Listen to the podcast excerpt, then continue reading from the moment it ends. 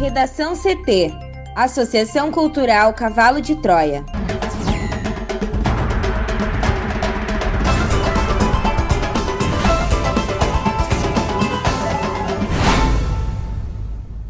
Agora, no Redação CT. Justiça condena ex-sócios da Boate Kiss a ressarcir mais de 93,2 mil reais ao INSS. Alexandre de Moraes será o relator de inquérito sobre suposta interferência de Bolsonaro na PF. Bolsonaro fala em traição e diz que não vai comprar vacina chinesa. Apenas 6,1% das faculdades avaliadas receberam nota máxima na ENAD.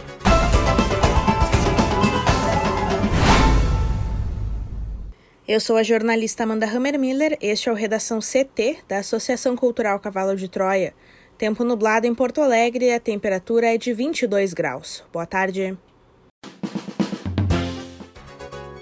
Nesta quarta-feira, o sol ainda predomina na maior parte do Rio Grande do Sul, mas há chances de pancadas fracas e isoladas de chuva durante a tarde na região metropolitana, na Serra, no litoral e na região sul do estado. Na capital, a máxima deve ser de 26 graus. A previsão do tempo completa daqui a pouco. Trânsito em meia pista sobre a ponte do Jacuí, na BR-290, no quilômetro 103, sentido capital interior. O motivo é a realização de trabalhos de manutenção no local. Uma pessoa morreu em um acidente por volta das 6 da manhã de hoje, em Vale Real, no Vale do Caí. A colisão envolveu um carro e um caminhão no quilômetro 18 da RS 452, que liga o distrito de Vila Cristina, em Caxias do Sul, a Bom Princípio. Conforme o grupo rodoviário de Bom Princípio, a vítima é um homem de 30 anos que conduzia um Golf com placas de farroupilha. O carro bateu de frente no caminhão, que tem placas de Lindolf Collor. Ambos os motoristas estavam sozinhos nos veículos. No momento do acidente, não havia neblina ou condições climáticas adversas. Ainda segundo o grupo rodoviário, o ponto da colisão é uma curva, mas não costuma ter acidentes. Duas mulheres são feridas em assalto dentro de casa em Porto Alegre. A repórter Juliana Preto traz mais informações. Duas mulheres de 36 e 37 anos foram esfaqueadas em um assalto dentro de casa no centro histórico de Porto Alegre na noite desta terça-feira. Imagens de câmeras de segurança mostram o suspeito fugindo. Ele ainda não foi identificado. Segundo a delegada Suelen Breda Panizon, um homem teria invadido o apartamento para tentar roubar. No momento do crime, a moradora recebia uma vizinha. Então, ele pediu dinheiro e celulares e conseguiu levar três aparelhos. No momento em que o suspeito saía da casa, as mulheres teriam reagido e foram atingidas com uma adaga. A visitante teve o fígado lesionado, segundo a polícia. Ela está na UTI do Hospital de Pronto Socorro da capital. Já a moradora da casa sofreu lesões na coxa direita, no tórax e na cabeça. De acordo com a polícia, um morador de rua que costuma ter os pertences em frente à casa está envolvido no caso, já que com ele foi encontrado um dos celulares roubados. Também o que foi apurado é que um homem que morava na frente da casa teve participação. Ainda de acordo com os relatos dos policiais, as imagens de câmeras de segurança mostram os dois homens juntos momentos antes da invasão. Durante o depoimento, o morador de rua preferiu ficar em silêncio. A Polícia Civil investiga o caso como tentativa de latrocínio. Candidato do PCO em Porto Alegre tem candidatura indeferida. O registro de candidatura de Luiz Delvair, do partido PCO, à Prefeitura de Porto Alegre foi indeferida pela Justiça Eleitoral. A decisão que saiu nesta terça-feira aponta a ausência de requisito de registro. As outras 12 candidaturas na disputa ao passo municipal já foram deferidas. Na sentença da juíza Gladys de Fátima Canelis constam os seguintes fatores: a omissão no cumprimento do dever de prestar contas, o que inclusive já havia indeferido o pedido de candidatura ao cargo de senador em 2018, a ausência de quitação eleitoral e necessidade de ser comprovada a escolaridade, visto que o documento juntado aos autos encontra-se ilegível. Segundo o candidato, o jurídico do PCO, em São Paulo, já está ciente da situação e encaminhando a defesa. Para o Redação CT, Juliana Preto.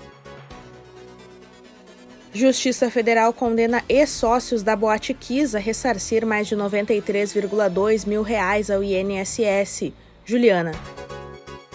A terceira vara federal de Santa Maria, na região central do estado, condenou os ex-sócios da Boate Kiss a ressarcirem os cofres públicos em mais de 93,2 mil reais pelas despesas do Instituto Nacional do Seguro Social com o pagamento de auxílio-doença e pensão por morte relativos a, a dois ex-funcionários da Casa Noturna.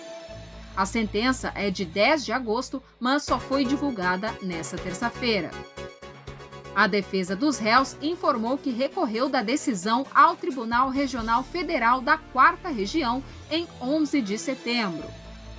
Na sentença, o juiz federal substituto Rafael Tadeu Rocha da Silva acolheu o pedido da Advocacia Geral da União e determinou que os valores pagos sejam corrigidos pela taxa Selic. Segundo ele, Elisandro Spor, Mauro Hoffman, Ângela Calegaro, Marlene Calegaro e a Santo Entretenimentos não adotaram as medidas de segurança adequadas ao serviço que desempenhavam. Para a Procuradora Federal Marina Câmara Albuquerque, da Procuradoria Regional Federal da Quarta Região, a decisão tem um aspecto pedagógico relevante. Em 2018, os quatro ex-sócios da Casa Noturna, o ex-chefe de segurança e a empresa Santo Entretenimento já haviam sido condenados em segunda instância a ressarcir o INSS pelos valores gastos com benefícios previdenciários de 17 funcionários que trabalhavam na Casa Noturna no dia do incêndio em 2013. O montante cobrado, segundo a AGU, chega a cerca de 1,5 milhão de reais. Os réus foram condenados em primeira e segunda instâncias e agora aguardam julgamento de recurso no Superior Tribunal de Justiça. O ministro do Supremo Tribunal Federal, Alexandre de Moraes, foi escolhido ontem como novo relator do inquérito aberto para apurar a suposta interferência política do presidente Jair Bolsonaro na Polícia Federal e o crime de denunciação caluniosa por parte do ex-ministro da Justiça e Segurança Pública, Sérgio Moro. A escolha de Moraes foi feita por meio de sorteio eletrônico. Mais cedo, o presidente da corte, Luiz Fux, determinou a redistribuição do inquérito devido à aposentadoria do antigo relator, Celso de Mello, que deixou o Supremo na semana passada. Em manifestações divulgadas desde a abertura do inquérito em abril, o presidente disse que não houve pedido para o então ministro interferir em investigações da Polícia Federal. As investigações atualmente miram um depoimento do próprio presidente que recorreu ao Supremo para ter direito a uma oitiva por escrito. O julgamento sobre o tema começou no dia 8 de outubro com o último voto de Celso de Mello na corte. O decano defendeu o depoimento presencial de Bolsonaro, afirmando que investigados, independentemente da posição funcional que ocupem no aparato estatal ou na hierarquia de poder do Estado, deverão comparecer perante a autoridade competente em dia, hora e local por esta unilateralmente designados. Após o voto do decano, o julgamento foi suspenso e ainda não tem data para ser retomado. O presidente Jair Bolsonaro desautorizou hoje o ministro da Justiça, Eduardo Pazuello, que ontem anunciou acordo com o estado de São Paulo para a compra de 46 milhões de doses da Coronavac, a vacina da farmacêutica chinesa Sinovac, que será produzida no Brasil pelo Instituto Butantan. Ao responder ao comentário de um internauta que pediu que a vacina não fosse comprada porque ele tem 17 anos e quer ter um futuro, mas sem interferência da ditadura chinesa, Bolsonaro negou a compra. Escrevendo em caixa alta, ele colocou que não será comprada. Outro internauta acusou Pazuello de traí-lo com o um acordo de compra da vacina e disse que Bolsonaro havia se enganado mais uma vez com alguém da sua equipe. O presidente reagiu afirmando que qualquer coisa publicada sem comprovação vira traição. Uma outra seguidora do presidente escreveu que, ao que tudo indica, temos um mandeta milico no Ministério da Saúde. Bolsonaro respondeu dizendo que tudo será esclarecido hoje e que os seguidores podem ficar tranquilos porque não haverá compra da vacina chinesa. Diante da pressão nas redes sociais, Bolsonaro também disparou mensagem para seus ministros e aliados no Congresso. Segundo mensagem divulgada pela deputada Bia Kisses, do PSL do Distrito Federal, em uma rede social, ela diz que Bolsonaro afirma que não comprará uma só dose de vacina da China e que o governo federal não mantém qualquer diálogo com João Dória na questão da Covid-19. Horas depois do início da polêmica, Bolsonaro voltou às redes sociais para fazer um comunicado sobre o que chamou de vacina chinesa de João Dória.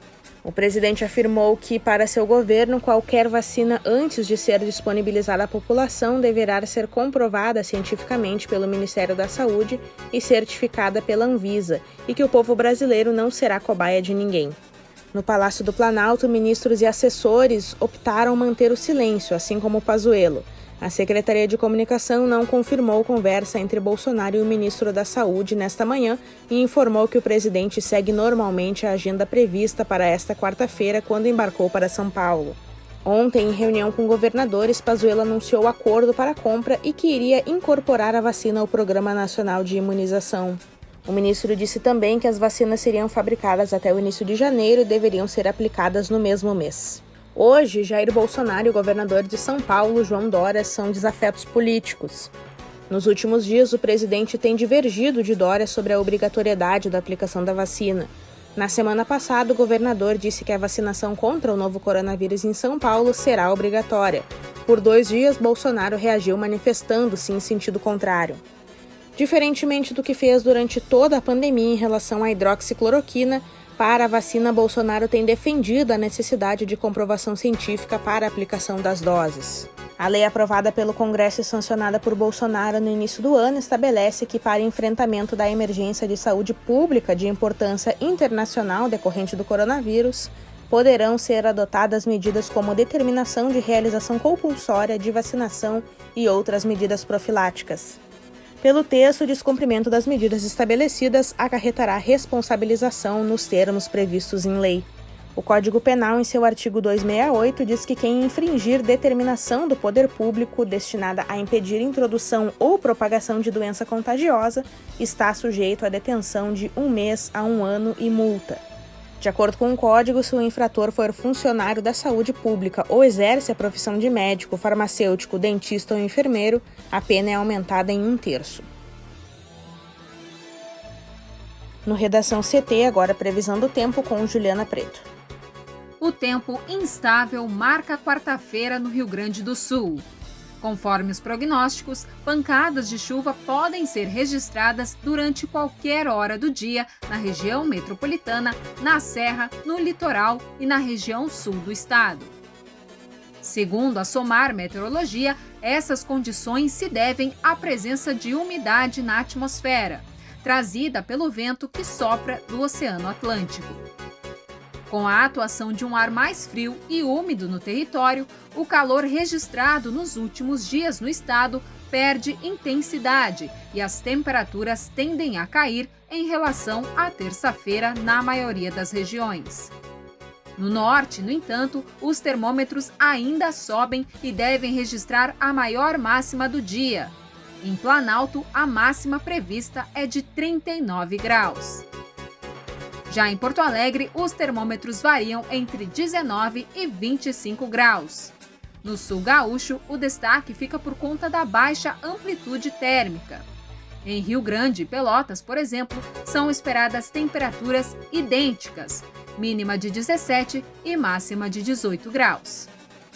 As rajadas de vento seguem variando de moderada a forte intensidade e o mar fica agitado. Inclusive, no período da noite, a Marinha já alerta para ressaca entre Arroio do Chuí e Laguna, em Santa Catarina, com ondas que podem chegar aos 2,5 metros de altura. Já para quinta-feira, o dia fica mais encoberto em toda a faixa litorânea, com expectativa para chuva a qualquer hora do dia. Entre a Serra, região metropolitana e o sul do estado, também há condição para chuva fraca, mas o sol tende a aparecer um pouco mais nestas áreas. Nas demais regiões gaúchas, o tempo é firme e sem previsão de chuva. Obrigada, Juliana. Vamos para o bloco de educação. O Ministério da Educação divulgou na manhã de ontem os resultados do Exame Nacional de Desempenho dos Estudantes, o ENAD, de 2019 que avalia o conhecimento de alunos que estão concluindo a graduação. Das 8.368 instituições avaliadas pelo INEP, apenas 511 conseguiram a nota máxima, que é 5, o que representa 6,1%. Dessas, 82% são instituições públicas e apenas 18% privadas. A maioria se concentra na região Sudeste, representando 49%.